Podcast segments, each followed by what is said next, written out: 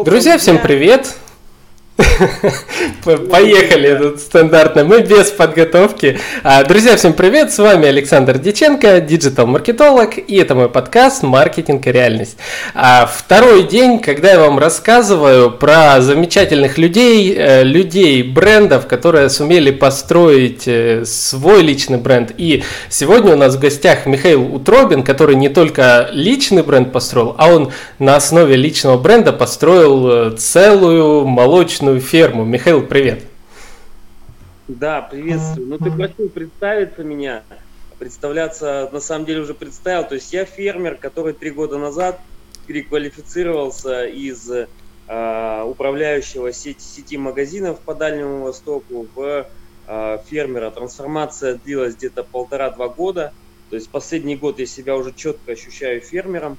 Но фермер, э, в моем понимании, это прежде всего хозяйственник, это прежде всего предприниматель, а не тот человек, который наву, граблями там э, сено куда-то перетаскивает или лопатой перекидывает навоз. Абсолютно не так. То есть хороший фермер 21 века, я считаю, это тот человек, который раз, раз, разбирается в маркетинге. У меня, кстати, высшее образование маркетинговое. А, это экономист, Э, это управление грамотный. Как назло, э, я извиняюсь, с телефона будет чуть-чуть пикать, и надеюсь, не будет разгружать людей. Ничего. А, поэтому должно быть собрано ключевые компетенции любого руководителя у современного фермера. Без этого никуда. Потому что вы сейчас можете быть безумно талантливым э, производственником, но если вы не умеете э, рассказать о себе, Э, не можете понять, что нужно покупателю, а, а дальше не можете этот товар произвести, то грош вам цена. Угу. А, Михаил, расскажи немного поподробнее о своем бизнесе текущем. А, какие показатели, где находишься, тоже еще мы не представили.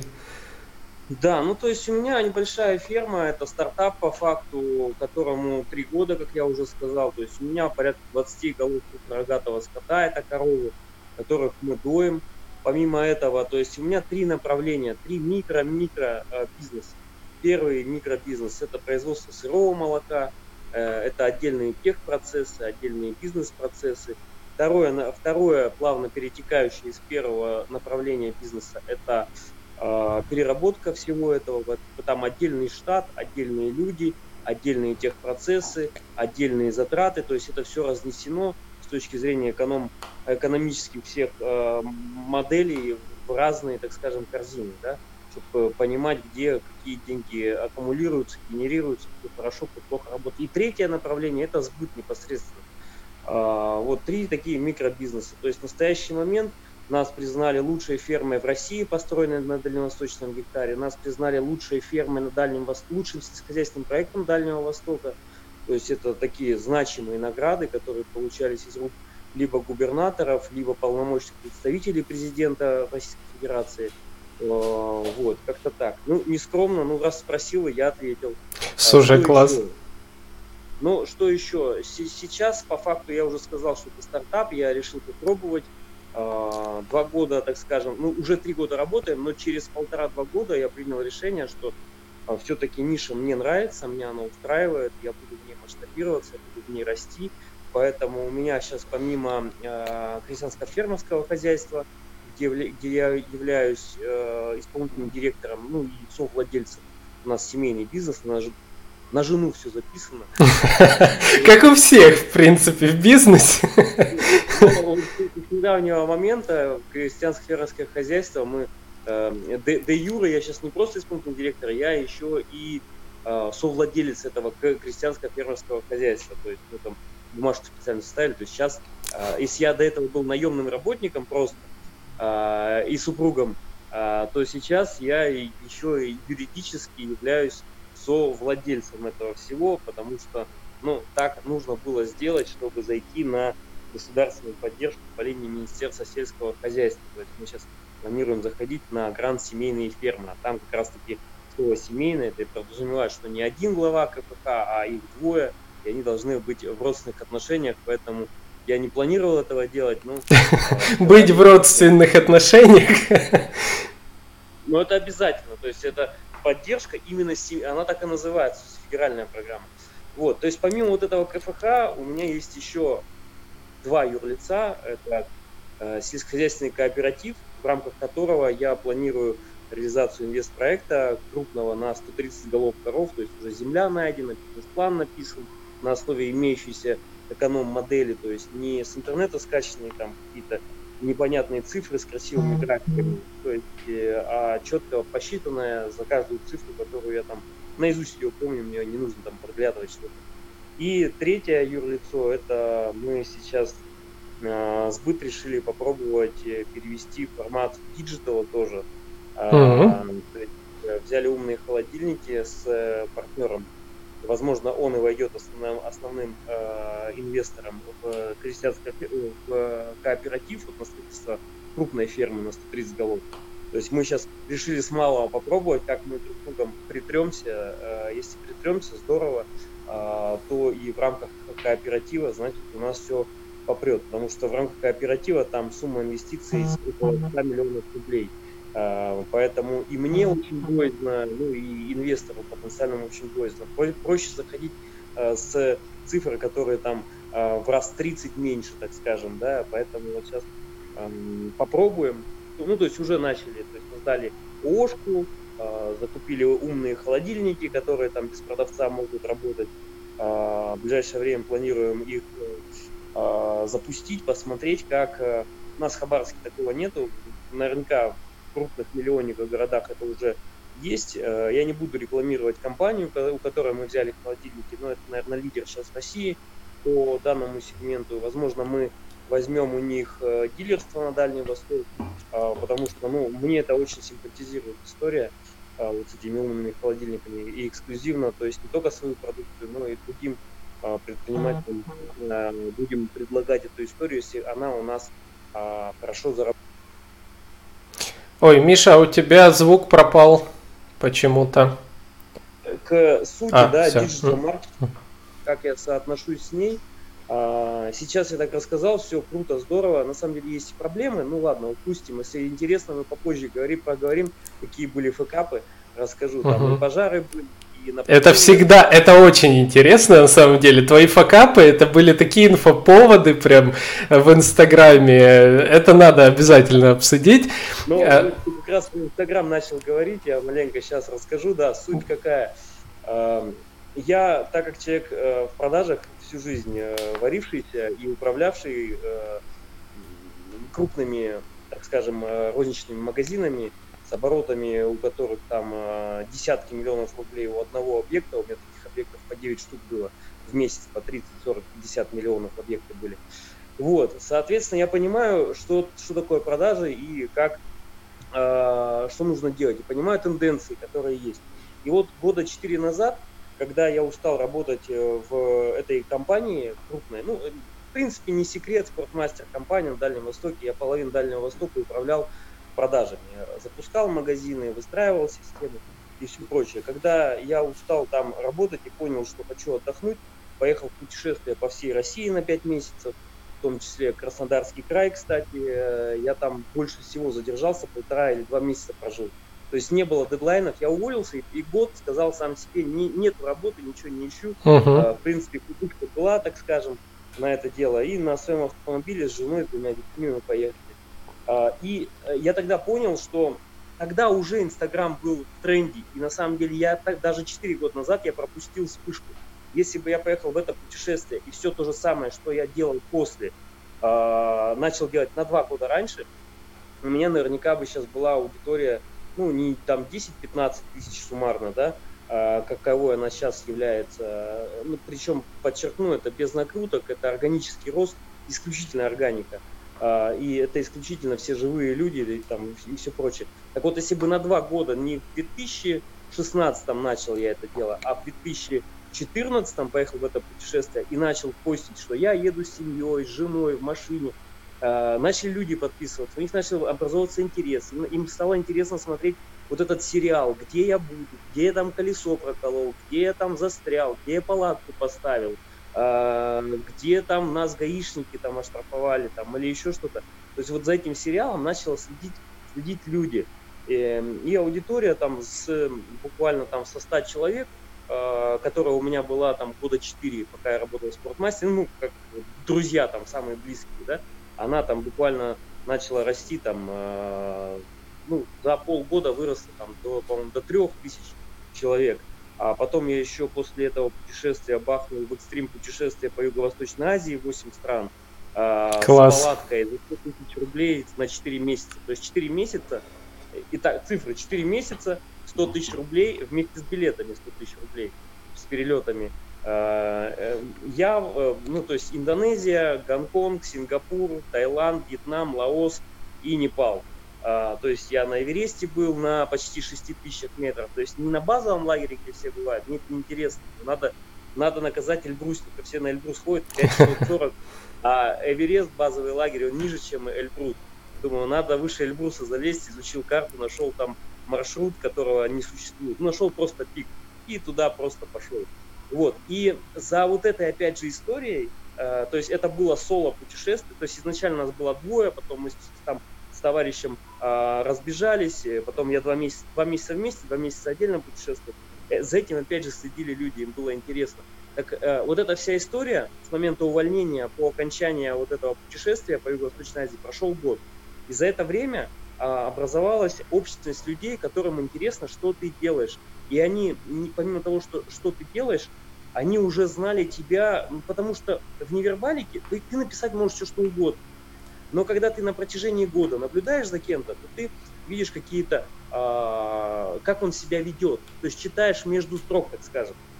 И я человек, я считаю, я очень честный. То есть э, в плане, ну, у меня нету долгов, за мной никто не бегает никогда. Я никогда никого там, если я кому-то что-то, ну вот, например, у меня была ситуация, там, мороженое там кому-то не понравилось, и мне клиент звонит, это уже после этого всего. Мне клиент звонит сегодня, просто кому-то рассказываю, поэтому вспомнил в первую очередь. А, говорит, что-то мороженое у вас не очень. Я беру машину в пол одиннадцатого ночи, ну, уточняю, конечно, у клиента, а если я сейчас подъеду, там, поменяю, там, или как-то, он говорит, подъезжай, нормально, не спим. Я в пол одиннадцатого ночи еду в центр города, на окраину города практически, ну, э, э, приезжаю, вот, вот, вот я привык вот так решать дела. И Капец. когда люди вот историю видят и на протяжении года наблюдают за этим делом, а потом ты приезжаешь и говоришь, ребята, у меня идея, я не хочу в наймы ходить, я хочу предпринимателем стать. И вот у меня есть идея сельское хозяйство. И я сейчас попробую найти инвесторов. И я начинаю через инсту искать инвесторов. Опять же, новый сериал получается. То есть до этого был сериал «Путешествие по России». Э, успешно закончился. Второй проект – это Юго-Восточная Азия, путешествие там э, водопады 200-метровые, там, не знаю, э, спишь в полицейском участке, не потому что тебя задержали, а потому что полицейские добрые тебя приютили, потому что ливень идет в Индонезию, и тебе нужен навес, иначе палатка промокнет, какая бы она ни была крутая у тебя. Вот.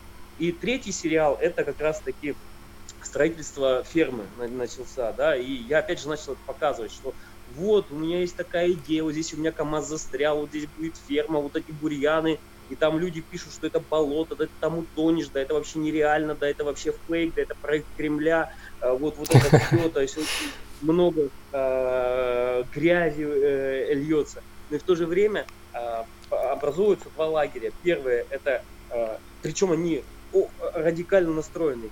Первое это те, которые мега тебя поддерживают, это по сути дела сейчас адвокаты бренда, как это что называется, да. Э, а вторые их намного меньше в разы это те, кого ты бесишь, потому что ты везде, ты всюду, залезешь, э, там предложили в подкасте, в подкасте участвуем, услышал в Инстаграме там какой-то конкурс, в конкурсе участвую, то есть я в любую дырку пытаюсь залезть, а там разберемся. Ну, то есть вот такой подход у меня. А, и это кого-то бесит. А, и это нормально. И, соответственно, когда вот этих, кого ты бесишь, начинают тебя под постами писать там какую-то гадость, то есть вот эти адвокаты бренда, которые в десятки раз больше, чем вот этих, которые гадость пишут.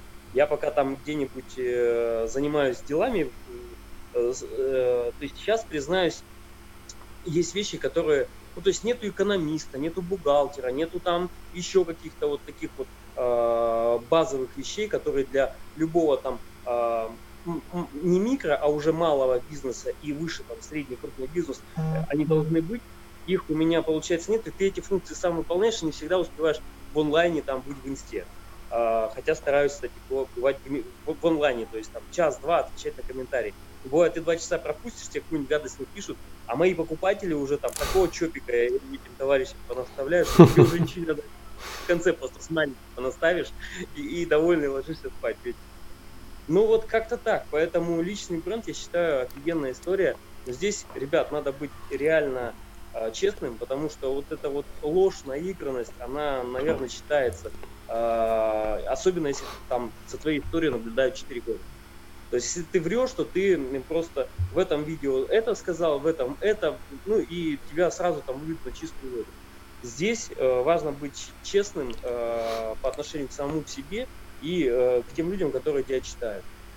Признаюсь, конечно, не, не все вот ты можешь публиковать в Инстаграме там, или в Фейсбуке. Ну, Фейсбук что-то я последние два, два месяца вообще забросил прям вести. Но в Инсту я постоянно как бы выделяю время. Бывает, что много, бывает меньше от загруженности. Бывает э, вдохновение, там, неделю там постоянно что-то там систематизируешь, отлаживаешь хэштеги, навигацию, там, не знаю, еще что-то делаешь. Бывает, что наоборот, неделю просто тебя не, не тянет к этому, но это, это плохо. Ты как диджитал-маркетолог, э, наверное, подтвердишь это. То есть должна быть системная работа в этом направлении. Ну, вот как-то так. Угу. Слушай, ну, кстати, я тебе посоветую заводи ТикТок.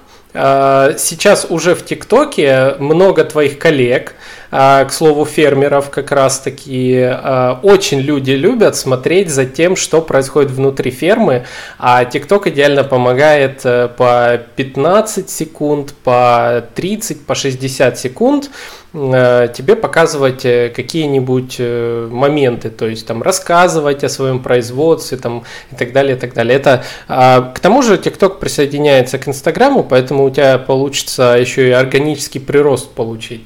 Вот. И Facebook выкупил TikTok, получается? Не, не, ТикТок это китайская уже тема, тема всегда была. Facebook пока в сторону TikTok никак не двигается, а ВКонтакте активно пытается копировать, создав сервис э, клипы, который, я думаю, ни к чему хорошему не приведет. Так что TikTok сейчас практически номер один э, соцсеть, которую скачивают по всему миру. Вот. А, расскажи, а как, почему вообще ты решил внезапно ферма? Вот хочу ферму, почему ферму? Трансформация заняла, да, наверное, всю. Я вот изначально, когда задавали вопрос, я рассказывал, что, ну, грубо говоря, вот вчера произошло событие, оно привело к вот этому. Сейчас, чем дольше я занимаюсь проектом, тем я а, больше понимаю, что все-таки случайности не случайны, как в этом мультике, да, говорили а, про панду, кунг-фу панду. Uh-huh. И я до 13 лет жил в деревне. Я реально встречал коров. Ну, я был ребенком, я таскал ведра с молоком с деревни там э, до со стайки, она у нас так называлась, со стайки до, до дома. Э, я встречал коров там по очереди с братьями двоюродными. Вот, поэтому у меня там прадеды к селу очень сильно имели отношение. То есть э, это первое. Потом, ну это вот то, что касается детства. Потом что? Потом 20 лет, потом где-то 23 года. Такой думаю, что-то надо кушать правильно, сейчас мне 33. 23 года такой думаю, что-то надо как бы химии много идти. Там начал что-то пытаться искать э, а-ля органику, э, и думал, что реально органику покупаю, там полезная, натуральная, фермерская и прочее. Да я сейчас понимаю, что био, эко и фермерское, на чем написано, это в 99% случаев не имеет ничего общего с тем, что у потребителя в голове касательно э, данных э, фраз. То есть они юридически ни к чему не обязывают производителя. То есть вы можете написать эко-биофермерский и э, производить сухого молока молоко. Ну, нормально, нормально. Вот. Э, как-то так. Потом, поэтому задумался о правильном питании, потом где-то в 28 лет, 29 уехал в путешествие. А в путешествии э, вернулся у меня квартирный вопрос не решен. Сейчас я нахожусь, грубо говоря, на съемной квартире. У меня до сих пор не решен. И тут запустили программу ТВ Гектар, пока я по России путешествовал. Думаю, ну прикольная история. По телевизору говорят, что бесплатно можно землю взять. А, думаю, надо попробовать. Реально ли бесплатно? А, вернувшись с России, ой, с путешествия по России, объехал всю Россию, кстати, доехал до Калининграда, ой, до Питера, там до границы с Карелией, потом на юг до границы с Грузией, потом обратно. А, через Алтай, Монголию, получается. И вернувшись, думаю, надо что, разговариваться, что бесплатно. А я такой человек, э, я критически отношусь ко всему, но я на своей, на своей шкуре проверяю. То есть э, все же как говорят, землю дают, э, ее не дают на самом деле. Ты ее сам выбираешь, заходишь на карту, рисуешь э, понравившийся участок, который соответствует твоим критериям, и выбираешь. Изначально я нашел такую землю, которая там от Хабаровска 40 минут от центра города, э, красивое место, недалеко, с дорогой, со светом. Э, вода э, скважина не глубоко, всего там 15-20 метров. Вот. Э, ну, признаюсь, у меня то есть все, все красиво там, и вот все, что я перечислил, это очень круто, но с землей надо работать. То есть она имеет естественный наклон, но нужно прокопать траншеи, чтобы осушить участок. Мелиорация называют. Я его уже осушил за три года, он намного лучше стал но все же еще нужно вкладываться в эту историю, потому что, ну, идеала не бывает, а, к сожалению. И я когда эту землю взял, когда она уже стала э, явью, что она моя, когда я с путешествия по Юго-Восточной Азии вернулся, мне нужно было приехать, подписать договор, то есть я по факту реально удаленно всю эту землю оформил. Э, приехав с Юго-Восточной Азии, я находился в Юго-Восточной Азии, там подписывая удаленно вот, вот в этой системе государственной, как эту землю получить.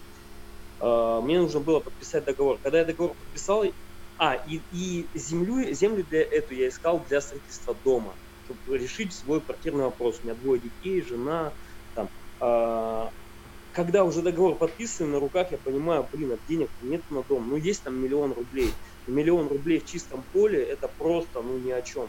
Там элементарно дорога, свет, это только дорога и свет, чтобы восстановить и привести в порядок и скважину пробурить, это вот уже у тебя там миллион ушло. Ну ладно, на фундамент может частично хватит, а все остальное, все, стоп. А жить э, в чистом поле э, без коммуникаций, ну то есть в чистом поле сейчас можно, ни, ни для кого не секрет, построить э, по удобствам дом, превосходящий квартиру. Э, потому что ты сам планировку убираешь, там, там, то есть у меня, вот, я понял, что земля есть, но дом построить у меня денег не хватит, а закопать этот миллион в землю, и, и он и не работает, ну, как вообще глупость. Я начал думать, а что же можно, как заработать на земле, на разработать на земле, это сельское хозяйство. Дальше включился маркетолог в голове, начал исследовать, чего у нас мало на рынке. Э, молока у нас мало на рынке, 8% всего удовлетворенности просто. Э, в Инстаграме начал искать, говорить, ребят, я написал бизнес-план, исследовал рынок, я сам вообще грамотный управленец и продажник и, и, и все прочее. Кто со мной хочет, давайте и бабками скидываемся и погнали. Э, нашлись два, э, два разных субъекта, так скажем, и они были готовы вложиться, но тут дальше я начал изучать историю и выяснилось, что есть, оказывается, какие-то там гранты, гранты, это, которые может дать государство, и ты на эти деньги сможешь что-то построить, ну, правда, там шаг влево, шаг вправо, расстрел, уголовная ответственность, расстрел в кавычках, а вот уголовная ответственность без кавычек, то есть это бюджетные деньги и все прочее. То есть есть четкий план расходов, ты должен четко понимать, на что тебе нужно, в каком объеме, когда ты это сделаешь, если ты что-то нарушишь, то э, по головке не погладят, тут на тебя подает Министерство сельского хозяйства в суд, ну и ничего хорошего из этого не выйдет. Поэтому если вы решили ввязаться, то это не легкие деньги, мозг вам проедят э, чиновники чуть-чуть, но это их работа, с другой стороны, они типа распределяют бюджет, э, и если они дадут деньги, а кто-то эти деньги э, в карман положит, к ним тоже будут вопросы, потому что у них есть тоже контролирующий орган в виде там прокуратуры там и, все, и всех прочих, потому что за ними тоже бдят, чтобы не было вот этой вот э, коррупции, скажем. Что еще, что еще? А, ну и вот грант. Начал полгода по поизучал, написал бизнес-план. Там что-то начали затягивать с этим грантом. Пока затягивали с грантом, я чуть больше в тему погрузился, поездил по деревням, посмотрел, как коров содержат. Кстати, признаюсь, после того, как поездил по деревням, изучил тему, еще не получив гранта, ничего, я полностью отказался от деревенского молока по причине того, что антисанитария, которую я увидел Жесть. Э, в деревнях, не, понятно, что не у всех. Есть порядочные э, фермеры, которые прям бдят за этим, ну их очень мало, к сожалению. По крайней мере, ну мне так повезло. Я поездил и по крупным хозяйствам, где э, автоматические роботы стоят на 200 голов, коров там э, один оператор сидит, коровы сами там подходят и дуются. Ну, то есть я посмотрел разный э, опыт, который есть, э, и полностью, признаюсь, отказался от деревенского молока, перешел на магазинное, пока свое не пошло. Ну и потому что, потому что там, во-первых, антисанитария, а во-вторых, э, и антибиотики могут начать колоть, и чтобы не терять в надоях э, после антибиотика, там до месяца нельзя молоко в пищу употреблять, а люди хотят сэкономить, ну не, не выльют же землю, это же живые деньги. И как бы, да ладно, что там, 20 литров выльем в эти еще там 150, ничего страшного. Э, и вот именно поэтому отказал. И на этом сейчас, собственно, моя маркетинговая позиция и строится. То есть люди видят э, весь, все процессы, то есть я мега открыт э, с точки зрения там спросить, задать вопрос, то есть любые справки, анализы, мы постоянно сдаем это все. Тратим кучу денег на это, конечно. То есть те фермеры, которые в подполье, им, конечно, сейчас проще. То есть от Инстаграма есть минус. За вами смотрят в том числе чиновники. А, и, допустим, вы публиковали, как я японцев как-то привез а, на экскурсию к себе на ферму. А, и у меня японцы погуляли, деньги мне заплатили, ну все здорово, а через три дня мне приходит внеплановая проверка от министерства, не министерства, а от этих, как они, от ветеринарной службы. По типа, а какого фига на молочном предприятии гуляют без бахил там иностранные граждане. Жесть. Вот, поэтому есть э, плюсы и минусы. Я начал говорить, я потом с темы убежал, что не все можно публиковать в Инстаграм, а, потому что ну, до любого бизнеса в России, да и в мире в принципе, можно докопаться при желании. Был бы человек, статья найдется, я думаю, это не только для России имеет отношение. В принципе, такая история в любой стране мира. И э, конкурентные войны, когда у кого-то там больше связей и э, кто-то тебя слил а, сказали, а он посмотрите, что он там в Инстаграме опубликовал, там японцы у него, представляете, ходят по коровнику. Вот, поэтому такое тоже бывает. С... А, как-то так. Слушай, ну а, действительно, вот эта твоя открытость, она очень сильно подкупает. Я помню, когда ты начинал, как раз я тогда в Хабаровске а, был, и вместе с сообществом, которое там в Хабаровске существовало, предприниматели, мы все прям так за тебя болели, мы каждый раз смотрели, как я о коровах столько в жизни не, не узнавал, сколько вот из твоего инстаграма. Я вообще не думал, что сельское хозяйство каким-то образом может быть интересным, что мне будет интересно смотреть. Я сейчас понимаю, что именно эта модель, наблюдать за чьим-то внутренним э, бизнесом и что-то такое, очень хорошо развивается там в том же ТикТоке и становится вообще очень популярной темой, когда ты смотришь, как оно за кулисье работает. Вот она сила такого бренда. И а, вот из-за этого как раз-таки, как только ты открыл, э, как а, добыл таки наконец-то первый литр молока, там уже очередь, кажется, на него была громадная, там уже люди ждали, требовали, где молоко и так далее. А расскажи, что еще, ну, то есть э, ты, понятно, ты там, кстати, вот тоже, как, расскажи на первых порах, как это было, у тебя же был прям пере, э, как сказать, Я производство не успевало. А, суть какая, да, аудитория а, до момента начала доения коров а, я строил ферму год, прошел с момента начала строительства фермы, и год до этого я еще путешествовал. То есть два года люди наблюдали за тем, что я делаю. Они прониклись доверием, там, они прониклись лояльностью к тебе как к человеку. Дальше, на самом деле, твоя задача не в э, долгосрочной э, стратегии не подкачать. Первые два месяца ты можешь продать все, что угодно, у тебя купят. Но э, с момента начала продаж прошло полтора года, и количество людей, слава богу, не уменьшилось, а оно выросло. То есть какая ситуация была? Я привез коров нетелей. Нетель – это корова, которая беременная и скоро отелится. И они все были на поздних сроках беременности. И они все начали делиться разом, молниеносно, и после отела у коровы появляется молоко, так же, как у женщины. У женщины просто так молоко, не, не, пока она не родит, не появится. У коровы то же самое. И когда телята у меня появились, это э, там декабрь какого это года был? Ноябрь, сейчас 20 декабрь 18 года это был. Э, появилось первое молоко. У меня вот так... Ой, Миша, у тебя э, микрофон опять. Ага. Это не плавный рост был, Это было такое молниеносно, то есть у тебя было молока ноль, и за месяц у тебя его стало в день там 200 литров. Тебе его куда-то девать надо. Вот, и э, это прям было такое испытание а, на прочность, э, как его начать перерабатывать. То есть не было возможности там, ну точнее, э, можно было сделать так. Ну, то есть я изначально принял решение, что нужно не менее 15 голов, потому что если меньше 15 голов привезешь, то это уже будет не, не бизнес, это будет ну, какая-то самозанятость, и ты не сможешь нужных людей, ту же скотника, доярку, ветеринара, ассиминатора. Эти люди у меня сейчас есть в команде. А, на данный момент у меня там порядка 14 человек а, занято, людей во всей, во всей этой истории. Признаюсь, руками мало чего делаю сам, то есть основное это, это управление. Но на начальном этапе этих людей не было. А, была квартира, пятый этаж Сталинка, то есть это седьмой этаж без лифта, грубо говоря, обычного дома. И Ой, Миш, опять микрофон что-то. Угу. Да. Нормально? Да, да, нормально.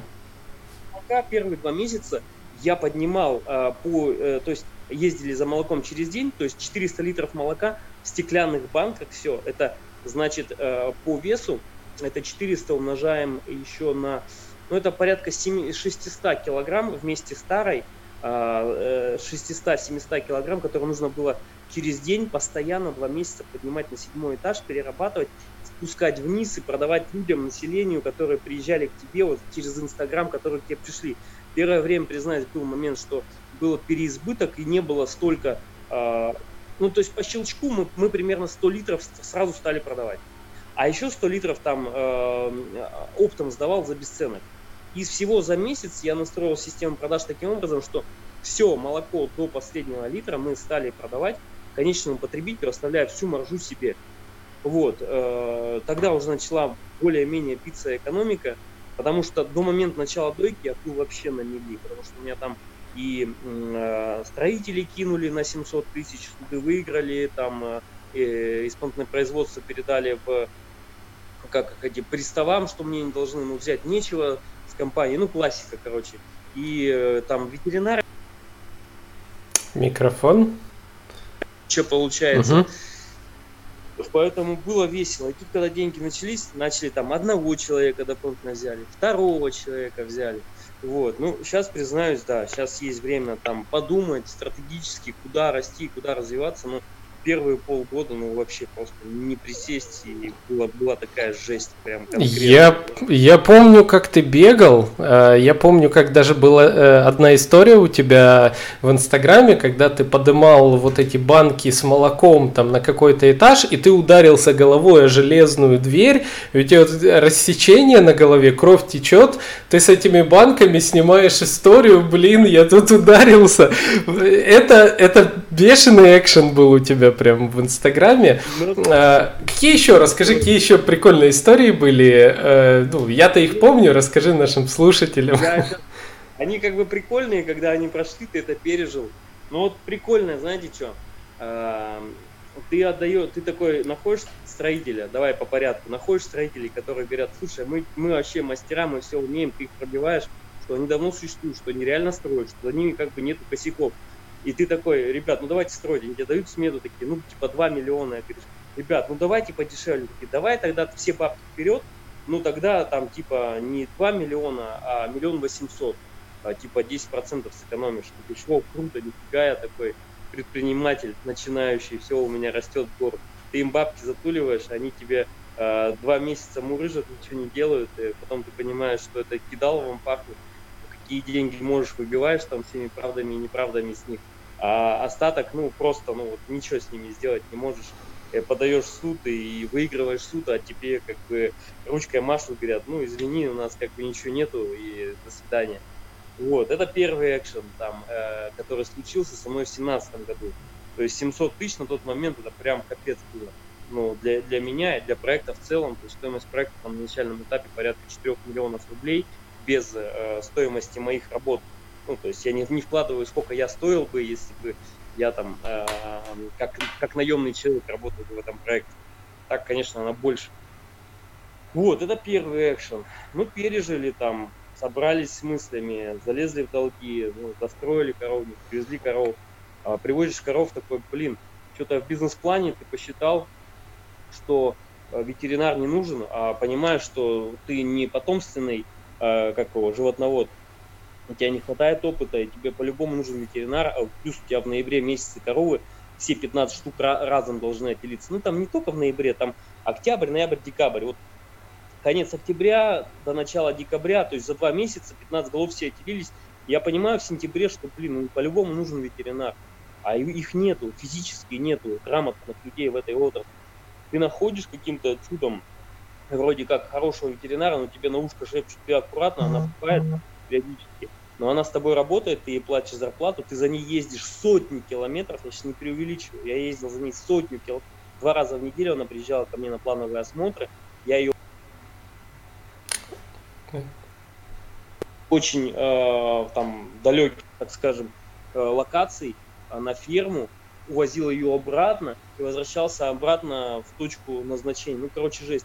В самый ответственный момент она просто перестает брать трубку, когда э, корова начинает делиться массово в ноябре. Основные отелы у меня в ноябре произошли. Э, она просто забухала. И мы как бы не сведущие в этой области, в отрасли, как бы не мы, а я. Там не было мы, там был я. А, остаюсь один на один, то есть с этими вот, э, телятами, с этими тяжелыми отелами. Ну, представляешь, женщины. Ладно, сейчас есть модная история, когда там дома рожают, но эти люди там читают книжки, видео смотрят, uh-huh. курсы семьи ходят, они понимают там какие-то сложности. А ты же как бы на это не ходил, ты как бы типа думаешь, ну, вот грамотный человек, она реально, когда не бухает, она такая в адеквате, и э, она соображает, э, и может многое сделать. Ну вот когда пьет, все капец. И все, корова без ветеринарного сопровождения, там сложные отелы, вовремя какие-то там не замечаем э, осложнения, это приводит там к э, тяжким последствиям э, в виде выбытия внепланового животного из стада, э, при том условии, что ты ее пробуешь вылечить там в течение нескольких месяцев, она и не доится, ты ее кормишь, ну ты тебе жалко, это живое существо, по крайней мере, я к этому прям, ну, не как просто там к бизнесу, там, конвейеру отношусь, то есть они все для меня живые, и вот у меня там были случаи, когда корова заболевает, она перестает доиться, когда корова болеет, она либо молоко не дает, либо дает его мало, а плюс ко всему, э, я, я считаю себя все-таки, я говорил там, честным, ответственным человеком. И ты ее начинаешь лечить, лечишь в том числе антибиотиками, молоко ну, при всем желании ты не сможешь реализовывать. Если ты адекватный человек, который э, думает на 10-20 лет вперед, а не, на, а, а не о сиюсекундной выгоде. И ты вкладываешь деньги в карму на медицинские препараты, чтобы ее вылечить, ничего не получается, в итоге тебе приходится ее резать, э, а мясо это непригодно в пищу. Тебе приходится заключать договор с комбинатом специальным, который, которому ты везешь, и за то, чтобы ее сжечь, э, ты еще платишь денег. Ну, то есть там uh-huh. просто потери десятки тысяч рублей за счет вот этих вот, вот этого всего. Вот, то есть тоже такая история. А потом нахожу вроде ветеринара, э, до сих пор со мной работает полтора года уже. Слава богу, ну так, на четверочку стабильно. Э, вот, и мы вытягиваем стадо, нормально все у нас становится. Э, это в январе был самый кризис, то есть мы завезли коров э, в сентябре, грубо говоря, сентябрь, октябрь, ноябрь, вот эти отелы пошли, декабрь. В январе самый кризис, когда пришлось двух коров резать. В Инстаграме про это, кстати, не писал, потому что ну, не, не до этого было. И там вообще мысли были, там и Headhunter, и Суперджобу просматривал, потому что ты не знаешь, к чему это все приведет и как это вообще все будет. А, потом что происходит? Потом мы вытягиваем стадо, оно начинает, ну, за счет того, что а, появляется человек, который соображает в этой истории, вытягиваем стадо на нормальное состояние и э, начинает расти надои, мы такие радостные, но случается следующая проблема, надо коров осеменять, а осеменатора нету, начали искать осеменатора, не можем найти осеменатора, корова с ней семенишь, это очень плохо, здоровье ее там э, нарушается, циклы нарушаются, вот, там какими-то правдами, неправдами пробуем э, осеменять. Ну, вроде что-то начало получаться. А опять что-то вроде выравнивается ситуация. И 31 марта, как сейчас помню, 2019 года, мне звонят. А я еще, у меня хобби было, я уволился сейчас, э, детей тренировал. И мне звонят, у меня тренировка у детей, говорят, у тебя пожар. Я говорю, в смысле пожар? Вот, ну, короче, слава богу, сгорела не ферма, а домик 32 квадрата, новенький, утеплитель, окна, двери, линолеум, все новое. А, плюс в этом 32 квадратов он на две части поделен, 16 квадратных метров это для сотрудников, а, вахтовым методом работают. Ну, то есть я к людям отношусь, стараюсь не как к свиньям, там, бытовку привез, там, какую-нибудь обоссанную. Мы можем, да, в таком ключе разговаривать? Вот как я сейчас говорю. Да, да, можешь, спокойно. Да, э, не какую-то там а, а, а, а, не в хорошем состоянии бытовку привозишь, которая там непонятно что посидел, а строишь новые, новенькие домики. Э, вот. И это все просто за 40 минут сгорает дотла. То есть затраты, э, ущерб ну, не меньше 750 тысяч рублей. Э, стройматериалы, работа, силы э, вложенные. И плюс там одна часть, половина это люди живут, э, 16 квадратов, вторая часть 16 квадратов, это там бензопилы, дрелья, сверла, перфораторы, генераторы, там, ну, короче, все, что нужно для стройки, все там находится. И вот это все добро, оно просто в миг исчезает за 40 минут. Вот, это второе, что подкосило. Вот. А, пропустил. В сентябре, э, э, в конце августа коров только привез, в сентябре денег не было. Нашел сотрудников. А, ну, неблагонадежные, признаюсь. Но а, муж, жена, видно, такие судьба потрепала, но у них маленький ребенок, около годика. Думаю, ну для меня дети, на самом деле, все, что сейчас делаю, мне бы нахер ничего не нужно было бы, если бы у меня сейчас не было семьи. Я признаюсь, я попутешествовал, мне эта тема вкатывает вообще огонь, мне много не нужно, мне там реально э, по Азии я путешествовал, у меня не было даже палат. Я купил в магазине Декатлон, э, ну, это типа спортмастер, такой международная сеть. Я купил, э, как это называется, москитная сетка. И я с москитной сеткой и с ковриком э, всю Юго-Восточную Азию проехал. У меня был сезон засухи, поэтому э, в Таиланде в декабре, в январе, э, в феврале месяце Таиланд, Вьетнам, Лаос, там дождей нету. Я, ну, то есть мне вообще много не надо. То есть все, что делаю сейчас для детей. И я когда вот этих людей нашел, я думаю, я по себе же мы все людей примеряем. Думаю, ну у них ребенок, им, значит, надо помочь выкарабкаться, и они, скорее всего, смогут исправиться и заживут красивой, правильной жизнью, я им в этом помогу. А, берешь этих неблагонадежных, месяц они работают, а, платишь им зарплату, тоже, как сейчас помню, 30 сентября, с субботы на воскресенье ночью перевожу деньги за зарплату за отработанный сентябрь а, месяц. В воскресенье планирую туда ехать, первых туристов туда везу, первых туристов. То есть я планирую помимо сельского хозяйства там развивать экотуризм, сельский туризм и все прочее. Первый экотурист туда едет uh-huh. со мной, мы приезжаем, эти ребята ночью, э, почему ночью перевел? Чтобы магазины не работали, а на следующий день я приеду, типа, проконтролировать. А они с утра в магазин сходили, вкинулись, сразу смелые, э, вот, я приезжаю, а что-то нам мало платишь, нам тут кажется, мы тут впахиваем, а ты нас используешь. Я говорю, ребят, платить больше не могу, как договорились, так и есть.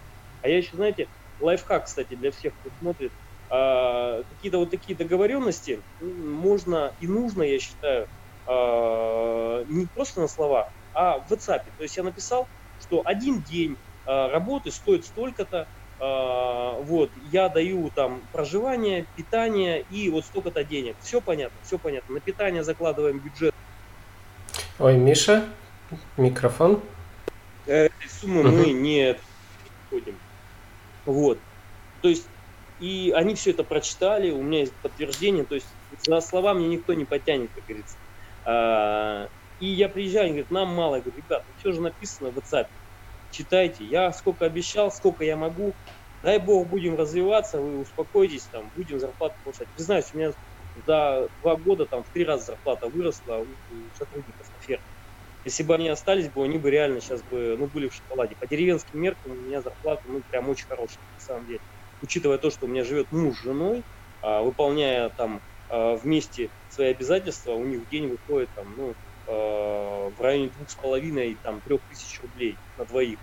А, для uh-huh. деревни это хорошие деньги при адекватном руководстве, при нормальных условиях проживания, при нормальных условиях труда, у них есть и душ, и теплое помещение, и как бы нигде ничего не дует, и нигде ничего не пахнет.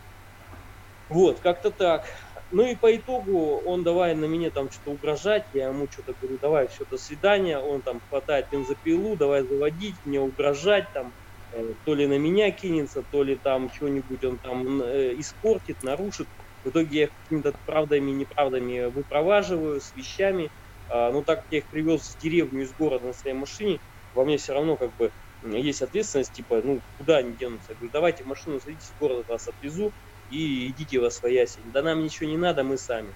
В итоге э, это было днем. Вечером прибегает соседка, говорит, «А, он ее избил, муж э, жену, ну, они гражданские, сожители.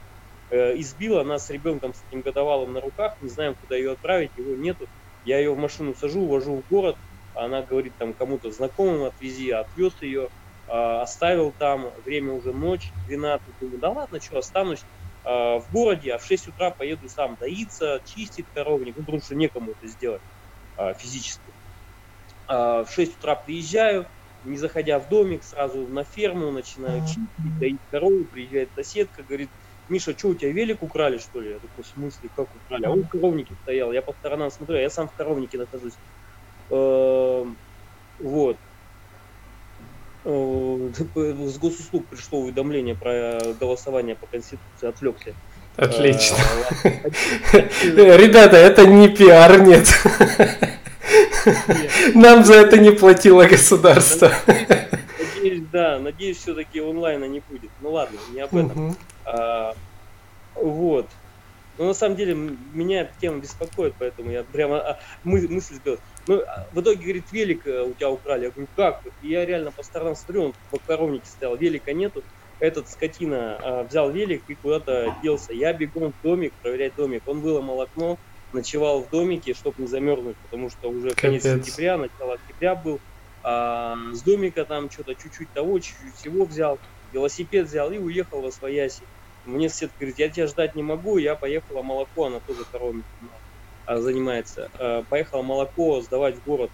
Пока едет в город, говорит, Миша перезвонит, а он, говорит, по трассе едет в Хабаровск. Я бросаю все, не отцепляя телегу от э, машины, за ним там погоня, догоняя его. Я убираю. помню. Э, друзья, самое главное, все это было в прямом эфире Инстаграма, то есть, что это не просто история, это прям вот э, Миша ехал, держал телефон на нервах, мы все сидим, это, ну, то, что не придумать просто, это какой-то экшен, и ты думаешь, блин, это все в сельском хозяйстве. Да, короче, догоняю его, э, останавливаю, с велика его снимаю, э, велик в, бага... в, этот, в прицеп машины кидаю, его в машину сажу. Ну что будем делать? Он как это в нашей Раше. Понять и простить. Я говорю, слышишь, что понять и простить? Вы мне, а они мне за сутки до этого, ну не за сутки, чуть меньше, там, на э, предыдущий день, а, пока они стояли, они на меня оба там наезжали, там, как бы, типа дай денег, там, и телефон нам отдай, там, ну, короче, вот такая э, тема, смелые все, выпившие. Э, и, и жена больше, чем он накалял, потому что, ну, как бы так бывает. Э, я говорю, слушай, убери ее, я с тобой поговорю, как тебе удобно, на любом языке тебе понятно. Uh, он ее давай там, типа, ну он же мужчина, там, я могу сам за себя постоять. Он ее такой, отойди, она с ребенком на руке годовалым он ее а, убирает, а она пьяная, оступается, падает, а, какую-то деревяшку зацепляется, там глаз себе маленько подбило, и начинают вдвоем, мы побои с ним, мы тебя посадим, ты нас избил, все, мы свидетели, вот я свидетель, я потерпевшая, вот, мы тебя посадим, и мы сидим в машине, а что будем делать с тобой? Он говорит, понять и простить. Я говорю, ты охерел, что ли? Ты мне вчера там в тюрьму хотел посадить, а сейчас тебя понять и простить ну, говорит, ну спроси с меня. Ну, у нас, не знаю, на, угу. на, на юге России есть такое выражение или нет. Спроси с меня, типа, выйди мне по лицу, ударь сильно. Вот. И я говорю, слушай, мне это не интересно. ну, я как бы реально не знаю, что делать такое. Вышел с машины, подумал, подумал. Короче, вызвал ментов все-таки, полицию. А, вот. Э, сидим э, дальше, пока они едут. Он такой, что ты, э, что решил? Я говорю, да, скорее всего, тебя отдам, а там как будет, так будет. Он такой, что, все-таки сдал меня? Такой, ну да. И он такой, на, на, с машины выходит. Он сидел на пассажирском, я за водительским сиденьем. И он такой с машины выходит и во свояси такой, стой, стой, он там дальше пошел. У меня машина, а, в машине велосипед 1050 стоит, лежит в багажнике. Ну и, соответственно, бежать за ним куда-то не вариант. Я остаюсь ждать полицию, а, остановился в опасном месте на повороте. Отъезжаю 500 метров э, дальше. Э, стою в карман, чтобы там не создавать аварийную ситуацию, потому что машина с прицепом метров 10, обычно узкая и все прочее. Э, полиция подъезжает. Я начинаю, они мне такие, а что случилось? Я то-то, то-то, описание даю человека, описываю невысокого роста, там, коренастый, э, так-то одетый. И, и я, вот, вот, вот передо мной полицейский стоит, он смотрит, соответственно, туда, я ему даю описание, он смотрит туда. И он говорит, а вон, смотри, не он идет. Реально, это дебил, короче. Вышел, э, ушел во свояси куда-то в сторону от дороги. Я проехал 500 метров, он прошел потом где-то по, по Чигирям и вышел на федеральную трассу, где я стою с полицейскими. Они говорят, это он. Я такой, да. Короче, два полицейских было, один возле машины остался, второй типа со мной побежал. Но я сам спортом раньше занимался, поэтому быстро бегаю. Я, короче, быстро догоняю, этого зашкирять не хватает. Я обратно к полицейским веду. Вот. Ну, вот, вот такие вот истории, короче. Слушай, я э, наш подкаст назову, наверное, сельский экшен, молоко и телочки. я не знаю, как иначе. Как, как Миша снял телочек, да? Да, да, да, да, да, да, да. Это, ну, вот серьезно, твой. Слушай, я когда иногда, знаешь, смотрю на девушек, если адекватно, я иногда шучу, там сидим, какой-нибудь нетворкинг идет, я такой, а, э, допустим, в какой-то компании, там еще что-то, и смотрю вроде адекватный, потому что каждый так не, не пошутишь. Ну и кто-то спрашивает, ты чем, ты чем занимаешься? Я такой, а я телочек развожу. Такое, такое молчание. Я такой, ну в смысле, я фермер, я привез телочек, телочка это корова, которая ни разу не рожала, и вот, и, и еще не осеменена. Вы не знали, что ли? Они такие раз выдохнули. Ну, ну короче, ну, шутка заходит в правильной аудитории, хорошо, хорошо заходит.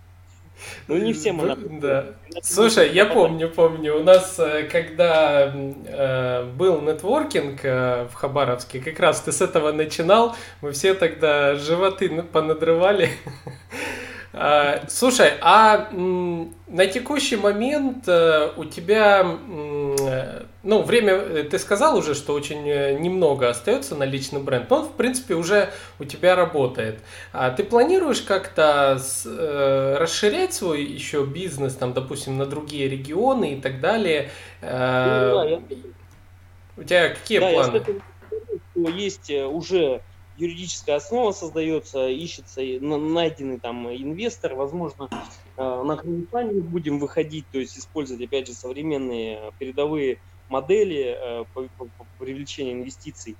Поэтому однозначно масштабирование нужно, потому что, честно, вот то количество голов, которое сейчас есть, суеты больше. Я в найме могу больше зарабатывать, чем сейчас, я признаюсь но это инвестиции, так скажем, в будущее. Это опыт, который ни, ни, ни с чем не приобретется, то есть никакой бизнес-тренер, никакой тебе зоотехник, никакой ветеринар тебе этого не расскажет. Или, или даже если расскажет, и ты в это не погружен, ты это не переваришь. А сейчас, ну, вот это вот э, стартап, я прохожу, получаю кучу знаний, и я зарабатываю не так много, как хотелось бы, э, с перспективой того, что это все должно увеличиться там на порядок, то есть там 10, может быть и в 100 раз. То есть сейчас найдена земля, допустим, да, со всей инфраструктурой, а я ее под себя сейчас выбиваю, под проект, а, сложно, процесс длится уже пару лет, признаюсь, ну, вроде как вектор позитивный есть. Потому что я признаюсь, у меня мама, папа, мама у меня медик 62 года, вышла на пенсию фельдшер. Ой, Миша, микрофон. Угу. И что, фельдшер, папа у меня рыбак, в найме работал на приемке рыбы. Поэтому у меня нет каких-то там подвязок, э, чтобы там где-то что-то как-то... То есть все, что происходит, оно все происходит э, там, благодаря там, тому, что я вначале сказал, в любую дырку залезу. Если не идет, ну, закинул эту тему там в долгий ящик. Может быть, стрельнет. Если не стрельнет, да и ладно. Ну, что-то другое стрельнет. Вот, поэтому планы масштабирования есть, планы выхода в страны азиатско-тихоокеанского региона даже есть. То есть мы делаем уникальный продукт не только на Дальнем Востоке, но и в России в целом. А, такого мороженое, как я делаю, его почти никто не делает. Э, ну, точнее, его делают, но это невыгодно большинству. А, и почему? Потому что мы делаем настоящий натуральный продукт. То есть у нас в составе мороженого там, 2 ингредиента, 2-3 ингредиента максимум. а не 23-24 ингредиента. И нам из-за этого стоимость, конечно, мороженого выше, но на экспорт оно зайдет на ура. И то есть мы этот продукт научились делать, мы научились делать сыры. У меня были журналисты с Голландии два раза, у меня были с Франции и с Италии журналисты – Э, ну, проект такой, я стараюсь его везде озвучивать, там шуметь, а социальные сети, через социальные сети потом они как-то находят тебя, им интересно, какой-то в России раздают бесплатно землю, и вот есть там э, какой-то парень, который Инстаграм ведет, и вот так, таким образом они выходят на тебя и приезжают, и когда э, Гола...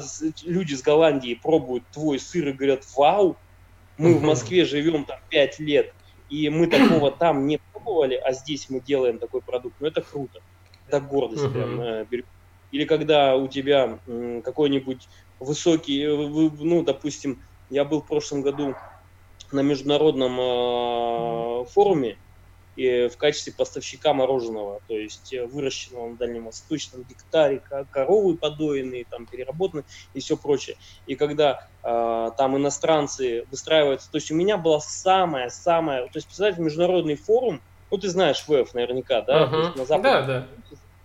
А, то есть и там очень много производителей приезжает э, выставляться, да. У меня была самая большая очередь у меня, у человека, у которого там нет никаких бюджетов, который там на коленках научился что-то делать, у меня была самая большая очередь за мороженое. У меня есть видео, где человек 50 стоит в очереди, ожидая, когда мы продадим мороженое. Причем люди пока стоят, э, съедают мороженое и такие, блин, давай еще раз в очередь станем, потому что ну прям мега вкусно. Такого люди не пробовали. И это не байк, это не выдумка, это не маркетинг, это ну подтвержденные факты. Вот, как-то так. Поэтому Супер. амбиции есть, и мы будем их реализовывать. Классно. Я очень жду, когда, кстати, твое мороженое до Краснодара дойдет. Так, слушай, что-то у меня со звуком а, подожди секунду, я... Возможно, я не... Так лучше? Сейчас. А, так, ну, угу. говори, ага. А, жду, говорю, э, когда все-таки твое мороженое уже выйдет на всероссийский уровень и дойдет до Краснодара в том числе. А, и, кстати, скажи, э, тебе сейчас инвесторы нужны, возможно, э, в рамках слушателей а моего подкаста? Есть заинтересованные люди, то я с удовольствием готов рассказать, показать эконом-модель, как это все работает. И, ну, на самом деле, да, было бы круто, если кто-то а, отозвался, а, отозвался, потому что ну, проект э, реально показал себя очень хорошо, ну угу. и он требует э, дальнейшего развития. Угу. Так, друзья, поэтому вы слышали, а, у Михаила очень мощный бренд, очень быстро развивается. Буквально действительно у меня это на глазах происходило в Хабаровске сейчас.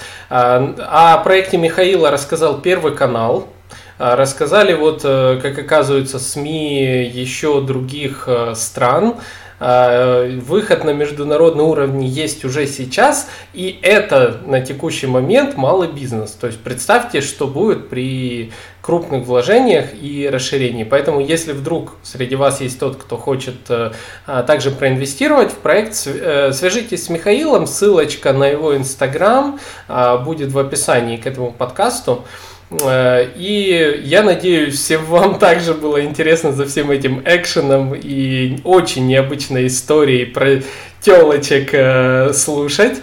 Э, я очень советую всем вам посмотреть инстаграм Михаила. Там, конечно, немного, жаль, немного осталось. Ты, наверное, не сохранял, да? Там истории, вот эти все экшена себе. Истории, по-моему, сохранятся в инстаграме недавно так и начали, да, насколько а. я понял.